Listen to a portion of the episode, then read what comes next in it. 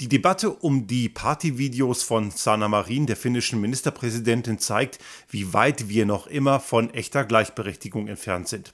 Das zweierlei Maß ist hier offensichtlich und das Ganze ist ein riesiges Problem für unsere ganzen, auch westlich orientierten demokratischen Gesellschaften.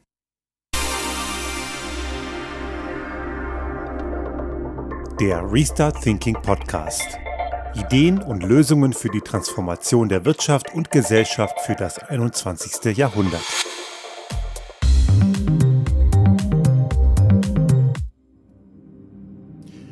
Das sind so Folgen, wo ich nur bedingt Spaß dran habe, denn eigentlich wollte ich zu dem Thema gar nichts machen. Denn ich habe grundsätzlich mir vorgenommen, ich möchte mich an dieser Debatte nicht beteiligen. Denn die Tatsache, dass wir sie führen, zeigt ein riesiges Problem. Aber ich habe mich dann doch umentschieden und habe mir im Laufe der letzten Tage überlegt, ich plane ein bisschen redaktionell um und mache doch eine Folge dazu. Obwohl ich das Thema Gleichberechtigung bereits letztes Jahr im Juli im Rahmen der Bundestagswahlkampfdebatten in Deutschland auch schon mal thematisiert habe. Zur Erinnerung, damals hat ja Annalena Baerbock, die heutige Bundesaußenministerin, auch als Kanzlerkandidatin für die Grünen kandidiert. Und sie musste sich auch gewisse Dinge gefallen lassen, wo äh, es offensichtlich ist, dass es männliche Wettbewerber eben nicht müssen. Und das, was jetzt gerade im Kontext von aufgetauchten Partyvideos der finnischen Ministerpräsidentin passiert, hat genau die gleiche Problematik und die gleiche Dimension. Zunächst einmal, und das möchte ich hier ganz klar vorweg sagen, was die gute Frau in ihrer Freizeit macht und dass sie Spaß im Leben hat, ist doch ganz allein ihr Ding. Und es ist völlig okay, dass eine Frau, egal in welchem Alter, gilt genauso für Männer und alle anderen Geschlechter, dass sie Spaß im Leben haben und was sie privat machen, geht keine Sau was an. Das ist erstmal grundsätzlich klar. Und warum wir diese Debatte überhaupt führen müssen, erschließt sich mir grundsätzlich mal gar nicht. Aber dass wir es tun, zeigt doch ein riesiges Problem. Es wird nämlich nicht so geführt, wie wir es woanders auch täten. Nein, es wird so geführt, weil es eben eine Frau ist. Und es wird grundsätzlich davon ausgegangen, und das sind ja so dann diese grundsätzlichen Annahmen, dass sie in ihrem Alter von 36 Jahren, eben auch eine sehr junge Politikerin, die offensichtlich einen verdammt guten Job macht, dass man ihr die Kompetenz abspricht, weil sie eine Party gemacht hat und es dort ein Video gibt. Nun, mag sein, dass ich jetzt selber nicht der große Partygänger war oder bin, egal, aber es ist ja völlig legitim, das zu tun und es ist doch völlig in Ordnung. Und wenn jemand dabei auch noch sich einen Joint reinzieht, dann ist das auch in Ordnung, solange die eigentliche persönliche Fähigkeit, einen Job auszuführen, darunter nicht leidet. Und dass das hier der Fall sei, darum geht es gar nicht. Und sie hat ja auch danach noch einen Drogentest gemacht, der erwartungsgemäß negativ aufgefallen ist. Aber auch das ist am Ende nicht genug für diejenigen, die das Ganze krampfhaft thematisieren, um sie niederzumachen. Sie merken an der Emotionalität ein wenig, dass, mich das, dass mir das wahnsinnig auf den Sack geht. Diese sogenannte Bigotterie. Bigotterie laut Duden eben die Scheinheiligkeit, kann man auch damit übersetzen, kommt ursprünglich aus dem religiösen Kontext, ist allerdings hier ganz genauso. Man setzt einen Maßstab an, den man woanders nicht ansetzt. Das Satiremagazin Extra 3, was ich ja schon gerne immer wieder auch in den Show Notes zitiere und ich habe es auch diesmal wieder getan, die haben am Ende der letzten Sendung von dieser Woche auch nochmal einen kleinen Themenblock dazu gemacht und haben mal gezeigt, so auch natürlich satirisch aufbereitet, die peinlichsten Rumgetänze von irgendwelchen männlichen Politikern.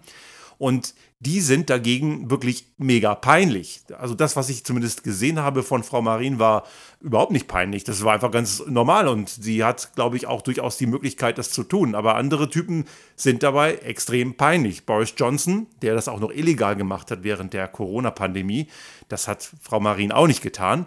Das war völlig normal und völlig legal. Boris Johnson hat im Lockdown illegale Partys gemacht und hat relativ lange dafür gebraucht, um deswegen zurückzutreten. Der, der, dachte ursprünglich gar nicht daran. Das gilt allerdings als völlig okay. Oder auch da, wo es völlig normal ist und auch, auch in Ordnung ist grundsätzlich, wird es aber nicht thematisiert. Wenn Andreas Scheuer einen auf DJ macht und Party Party brüllt, mega peinlich, aber völlig okay.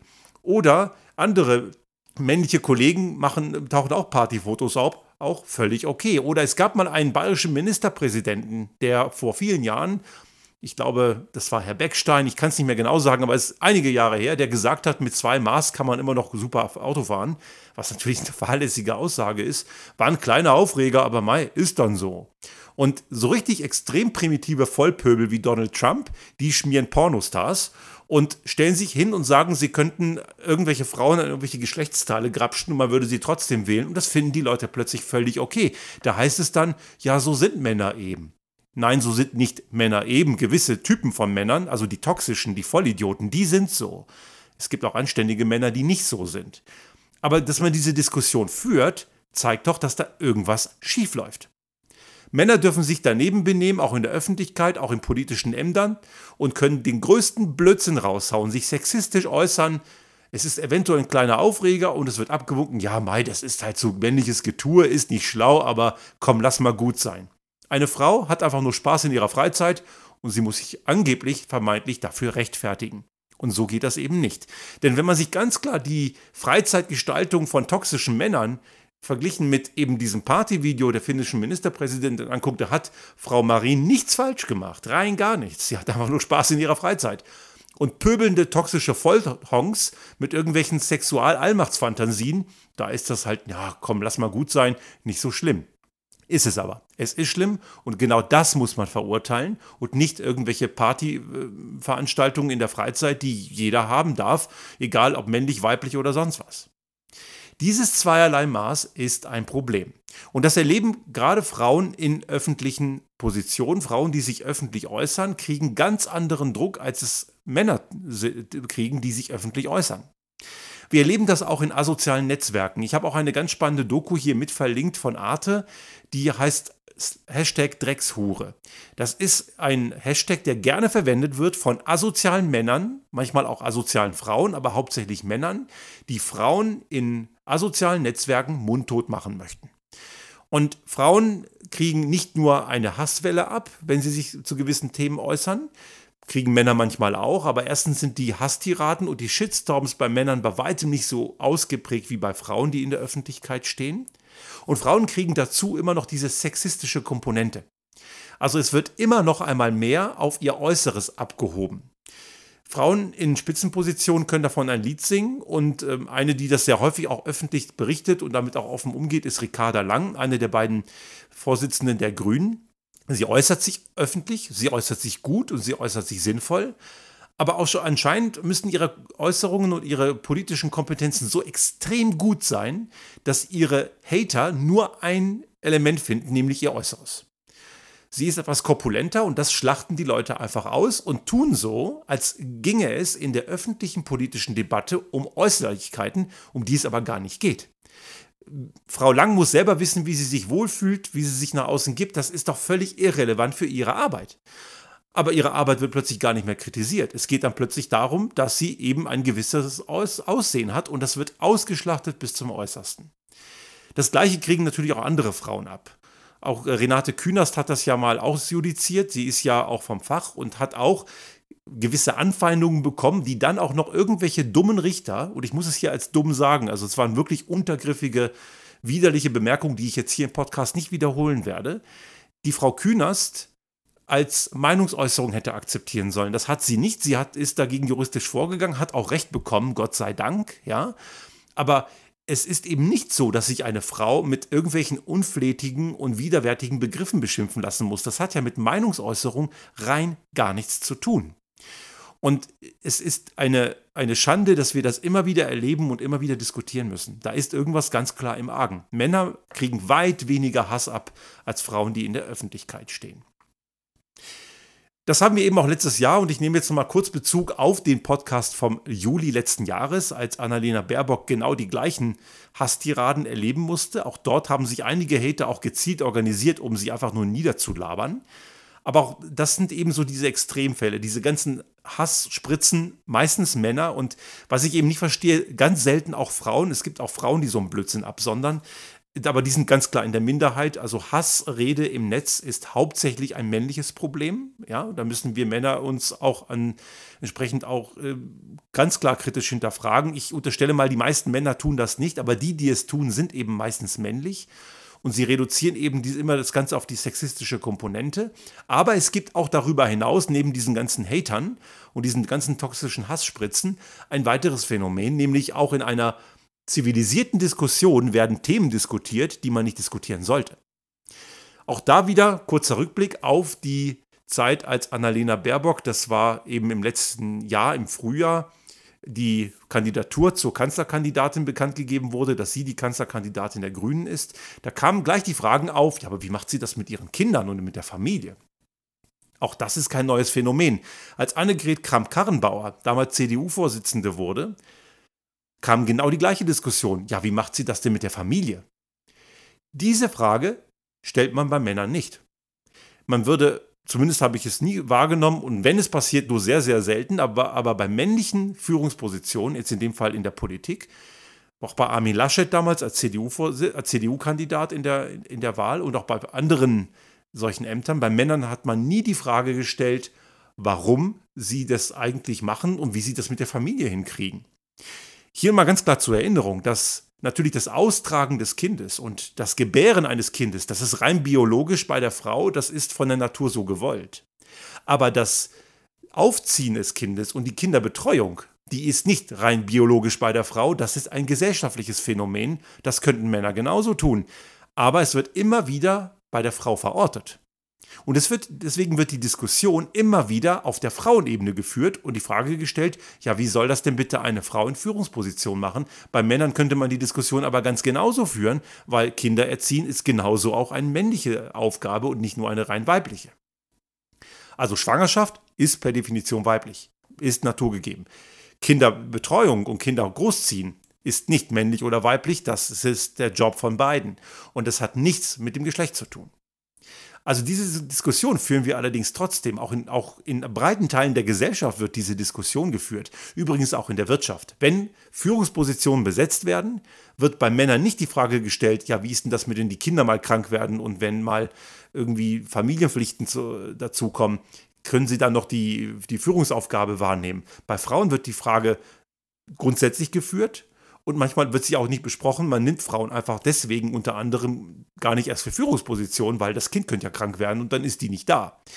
Das passiert oft, das sagt offiziell keiner. Würde man das als reine offizielle Begründung anführen für eine Absage, für eine Führungsposition oder einen Job allgemein, dann wäre das ein, ein, ein Punkt, den man einklagen könnte, denn das ist diskriminierend. Das wird natürlich nicht offiziell gesagt, aber es gibt genügend Beispiele, wo Bewerbungen von Frauen, die vermutlich Kinder haben, gleich aussortiert werden. Offiziell gibt es keiner zu, aber intern, und ich kenne solche Fälle, das passiert in manchen Betrieben, die werden gleich mal aussortiert. Das hat sich ein bisschen verlagert, gerade in Deutschland mit dem Thema Elternzeit. Immer mehr Männer nehmen diese Elternzeit, wo auch Männer ein bis drei Monate dann zu Hause bleiben, um eben auch für die Familie da zu sein. Und das ist für viele Unternehmen ein Reizwort. Elternzeit. Dann sind ja die Leute nicht da. Bei der Frau nimmt man es hin, aber wenn Männer das machen, das geht ja mal gar nicht. Und ich kenne auch einige weibliche Führungskräfte, die diesen völlig patriarchalischen Ansatz haben. Die haben meistens ihre Familienplanung schon hinter sich oder haben einfach keine Kinder. Die haben dann leicht reden. Aber warum das ein Problem ist und wie man das lösen kann, dazu komme ich gleich noch. Es gibt noch einen weiteren Aspekt, jetzt auch im Kontext der finnischen Ministerpräsidentin. Dort wird behauptet, die Frau ist ja verheiratet, hat auch Familie, und da wird behauptet, dass sie dort irgendwie sehr nah an eine andere Person kommt, die nicht ihr Mann ist. Und man unterstellt ihr dann gleich irgendwelche dubiosen Sachen, was überhaupt gar nicht erwiesen ist. Und selbst wenn es so wäre, das ist ihr Privatleben. Ja, ist sicherlich nicht in Ordnung, wenn es so wäre, aber es gibt überhaupt keine Evidenz, das zu glauben. Ich möchte aber daran erinnern, dass es männliche Politiker gibt, auch im streng katholischen Bayern, die sind geschieden oder waren verheiratet und haben ihre Frau trotzdem betrogen. Franz Josef Strauß ist ein super Beispiel, der wird ja in Bayern immer noch vergöttert und verehrt, wo mir nicht klar ist, warum. Der war korrupt und unfähig und der hat seine Frau schlecht behandelt. Der hat seine Frau auch betrogen, aber da ist das, ja, das machen Männer halt. Das sind wir wieder genau bei dem Thema. Bei der Frau besteht nur ein sehr diffuser Verdacht, der nicht mal ansatzweise erwiesen ist. Sie könnte vielleicht fremdgehen, was aber komplett überhaupt nicht mal ansatzweise gesagt ist. Also das ist eher so die Fantasie gewisser Leute. Und bei anderen ist es offensichtlich, dass sie das getan haben oder tun. Und dann ist das ja völlig normal. Ist zwar nicht fair, aber ist halt normal. Wieder zweierlei Maß. Also das zeigt letzten Endes, wir haben eine Gesellschaft, die noch immer von einem patriarchalischen Weltbild geprägt ist. Und einige Männer, die jetzt diesen Text von mir hören, die werden vermutlich denken, ja, was für eine Pussy, der Typ ist ja gar nicht richtig männlich. Also sollte das der Fall sein, muss ich sagen, wer so ein Männlichkeitsverständnis hat, dass man glaubt, Männer dürfen sich daneben benehmen ohne Ende und Frauen dürften das nicht, der hat ein Problem. Das ist toxische Männlichkeit. Und das ist ein Männlichkeitsverständnis, das war immer schlecht. Das hat immer dazu geführt, dass gewisse Teile der Gesellschaft nicht vorkamen, vorzugsweise der weibliche Teil. Und das Problem haben wir aber heute immer noch. Deswegen ist das Problem nicht weg. Wir haben also auch nach wie vor ein stark männerlastig, zum Teil toxisch männerlastig geprägtes Gesellschaftsverständnis. Fragen, die wir bei Frauen stellen, stellen wir bei Männern nicht. Und umgekehrt traut man Frauen gewissen Dinge nicht zu, weil man glaubt, Männer könnten es angeblich besser. Die Corona-Pandemie hat das Phänomen noch einmal verstärkt. Und wir erleben es auch oft, dass wenn irgendwo Dinge in Unternehmen, gewisse Positionen neu besetzt werden und es war eine Frau drauf und die kann es noch so gut gemacht haben, kommt dann oft der Reflex, ja, aber jetzt ist mal wieder ein Mann dran. War übrigens auch bei der Bundestagswahl, als Frau Merkel ist ja nicht nochmal neu angetreten. Dann haben einige wirklich klar gesagt, jetzt reicht jetzt, haben wir 16 Jahre eine Frau gehabt, jetzt müssten wir der Fairness halber auch wieder einen Mann nehmen. Bitte warum? 16 Jahre, okay, war eine lange Zeit. Aber wie viele Jahre davor waren auch schon Männer im Amt? Aber das hat man dann irgendwie wieder vergessen. Hm? Keine Ahnung warum. Das Problem einer Gesellschaft, die diese Gleichberechtigung und die Chancengleichheit, und ich rede hier von einer echten Chancengleichheit nicht hat, die hat ein Riesenproblem, dass sie große Teile von Kompetenz und Talent vergeudet. Nur weil Frauen gewisse Aufgaben nicht wahrnehmen, heißt das nicht, dass sie es nicht gut können oder vielleicht sogar besser können als die männlichen Wettbewerber, denn das ist ja durchaus ein Punkt. Ein großer Teil der Gesellschaft kommt einfach nicht vor. Wir haben das auch in einer anderen Facette Richtung Chancengleichheit in Bezug auf Vermögen. Wir wissen auch in der Gesellschaft in Deutschland, ist in Österreich nicht anders, hängt Bildung und Chancengleichheit äh, also Chancengleichheit gibt es auch hier nicht, aber Bildung und Chancen hängen sehr stark vom Kontostand der Eltern ab. Ist auch nochmal ein weiteres Problem. Das äh, besprechen wir an einer anderen Stelle. Aber hier geht es jetzt um die geschlechterorientierte Chancengleichheit. Aber das kann man auch weiterspielen Richtung multikulturelle Chancengleichheit und so weiter, die es ja auch nicht gibt. Also es ist erwiesen, dass ein Ahmed bei schlechtere Berufschancen hat als ein Maximilian kennen wir zu Genüge. Und gewisse Bewerber oder Bewerberinnen werden oft auch schon aufgrund des Vornamens oder der Herkunft abgelehnt, aber eben auch aufgrund des Geschlechts. Und was für eine riesige Vergeudung das ist, können wir gar nicht ermessen, weil wir wissen es ja nicht, was wir an Talenten dadurch nicht in gewisse Positionen gebracht haben, weil sie bekommen ja gar nicht die Chance. Aber wir können sicher sein, dass es eine ganze Menge Talente gibt, die durchaus viele Dinge sehr gut machen. Nun, was muss man hier ändern? Und das ist interessant für mich gewesen in dieser Debatte um Frau Marin, weil sie ist ja aus, sie ist ja aus Finnland, das ist ja die finnische, finnische Regierungschefin. Und die skandinavischen Länder tun sich mit dem Thema Gleichberechtigung tendenziell deutlich leichter. Es gab allerdings auch in Finnland eine gewisse Debatte dazu und es gibt auch Leute, die vermuten jetzt, ich weiß nicht inwiefern, inwiefern diese Vermutung belastbar ist, dass auch russische Geheimdienste dieses Video bewusst rausgehauen haben, damit sie diskreditiert wird, weil ja die, weil ja Finnland jetzt in die NATO geht und man versucht halt einfach möglichst viel Dreck rauszuhauen, um sie einfach niederzureden. Kann durchaus sein, dass das so ist. Es ist nicht unplausibel, diese Vermutung, aber ich frage mich dann, warum fallen so viele Vollhongs drauf rein und machen den Scheiß mit? Ja, also diese Diskussion muss man grundsätzlich eigentlich immer unterbinden und sagen, soll sie machen, was sie will, ist, ist ihre Freizeitbeschäftigung, interessiert mich nicht, sie macht einen guten Job. Und den macht sie tatsächlich. Also wir haben hier das Problem, dass wir diese Chancengleichheit eben noch verdammt lange nicht haben und jemand, der glaubt, wir sind schon lange am Ziel der Gleichberechtigung, der lügt sich was in die Tasche. Und ich kann ja ruhig nur den männlichen Genus benutzen, weil die Mehrheit dieser Leute, nicht nur, ne, klar, es gibt auch Frauen, die lügen sich das in die Tasche, aber meistens sind es Männer, weil sie ihre Vormachtstellung eben hier fürchten. Männer möchten ihre Vormachtstellung eben nicht aufgeben, denn es ist ja so wahnsinnig komfortabel. Ich habe das in diesem Podcast damals im Juli letzten Jahres auch schon gesagt. Wir haben eigentlich schon immer eine Männerquote, nur keine gesetzlich geregelte und sie ist auch nicht in Zahlen gegossen. Aber in wie vielen Fällen hat am Ende das männliche Geschlecht dazu entschieden, dass eine Position besetzt wird. Und das kommt relativ häufig vor, auch wenn es offiziell keiner sagt. Wir könnten hier auch einen ganzen Schritt weitergehen, auch Richtung Kinderbetreuung und Familienmodelle. Es gilt ja immer noch in gewissen Teilen der Gesellschaft als total daneben und Frauen gelten als Rabenmütter, wenn sie ihre Kinder schon recht früh in die Kinderbetreuung bringen. Weil es das heißt ja, was ist denn das für eine Mutter, wenn die ihr Kind nicht zu Hause aufzieht? Das ist aber vollkommener Unsinn. Wir wissen es aus verschiedensten Erfahrungen in diversen Ländern, gerade in den skandinavischen, wo Kinder schon nach wenigen Monaten in die Kinderbetreuung gehen. Und es ist ganz normal, dass die Frauen voll berufstätig sind. Deswegen haben die auch weniger Probleme mit weiblichen Regierungschefs. Aber das, diese Leute, die Leute sind ja nicht schlechter gebildet und die Leute kriegen deswegen jetzt Kinder keine schlechtere, keine schlechtere Betreuung, nur weil sie in der Kinderbetreuung sind, die nebenbei gesagt auch staatlich organisiert ist. Aber mit diesen Möglichkeiten hätte man ganz andere Chancen und die Barrieren wären gar nicht da, dass Frauen auch schon frühzeitig eben schon früh, nachdem das Kind auf der Welt ist, eben schon wieder voll in den Beruf gehen können. Familie und Beruf zusammenzubringen, das geht. Manche Unternehmen sind auch sehr fortschrittlich und bieten Kinderbetreuung für die, für die Mitarbeitenden an, sodass sie tagsüber ihre Kinder in die Betreuung bringen können und sie können ganz normal ihrem Job nachgehen. Einige wenige Unternehmen haben das verstanden und da funktioniert das auch deutlich besser. Also um Chancengleichheit hinzubekommen, müssen einige Barrieren im Kopf und meistens von Männern nicht nur, aber meistens erstmal eingerissen werden. Und gewisse Instrumente, die die Politik schaffen kann, die braucht es eben auch, damit es die Möglichkeit gibt, dass Frauen, die ja meistens eben die Kinderbetreuung übernehmen, darauf nicht mehr angewiesen sind, sie übernehmen zu müssen, weil es alternative Betreuungsmöglichkeiten gibt. Der Staat hätte auch die finanziellen Mittel, das zu bezahlen, aber das ist auch wieder die Frage, wie gerecht werden am Ende Steuergelder verteilt. Wir wissen, die sind ja in großen Teilen eben nicht gerecht verteilt. Ich habe wieder viele lustige Diskussionen über das Dienstwagenprivileg diese Woche geführt, ist eben eines von vielen Beispielen, wo Steuergeld denen zugutekommt, die ohnehin schon alles haben. Sowas kann man zum Beispiel auch dazu verwenden, wenn man es streicht, um eben auch solche familienfreundlichere Konzepte zu finanzieren. Aber es gibt auch viele andere Beispiele, brauche ich jetzt hier nicht alle aufzeichnen.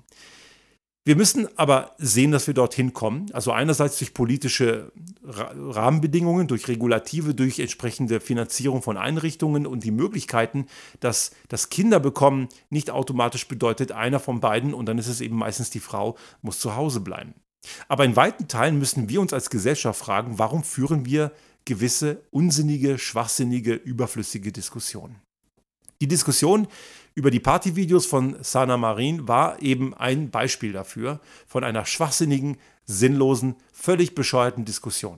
Und ich erwarte von aufgeklärten Menschen, und wenn sie nicht aufgeklärt sind, sollten sie auch nicht in Führungspositionen sein. Gut, wir wissen, dass es oft anders ist, aber ich erwarte grundsätzlich von jedem erwachsenen Menschen, so sollte ich vielleicht besser sagen, dass man andere Menschen anhand ihrer wirklichen Arbeit beurteilt und nicht anhand dessen, welche Vorlieben sie haben und wie sie, was sie in ihrer Freizeit machen. Das geht echt kein was an.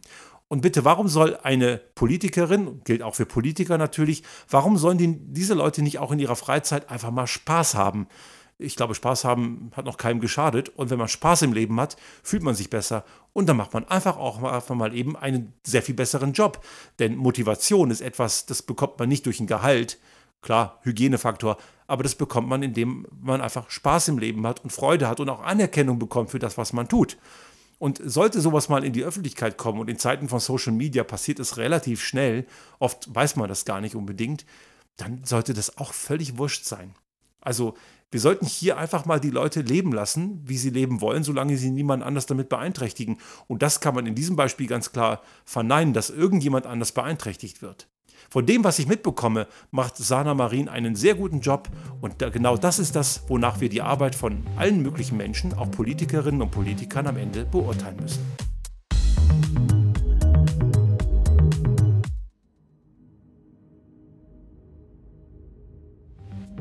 Sollte Ihnen unser Podcast gefallen haben und Sie auch künftig keine Folge verpassen wollen, dann abonnieren Sie uns einfach auf den gängigen Kanälen wie zum Beispiel iTunes, Spotify oder anderen Podcast-Hostern oder auch auf unserem YouTube-Kanal finden Sie immer mit dem einen Tag Verzögerung die aktuelle Folge unseres Restart Thinking Podcast und selbstverständlich freuen wir uns in Zeiten der Aufmerksamkeitsökonomie über das eine oder andere Like.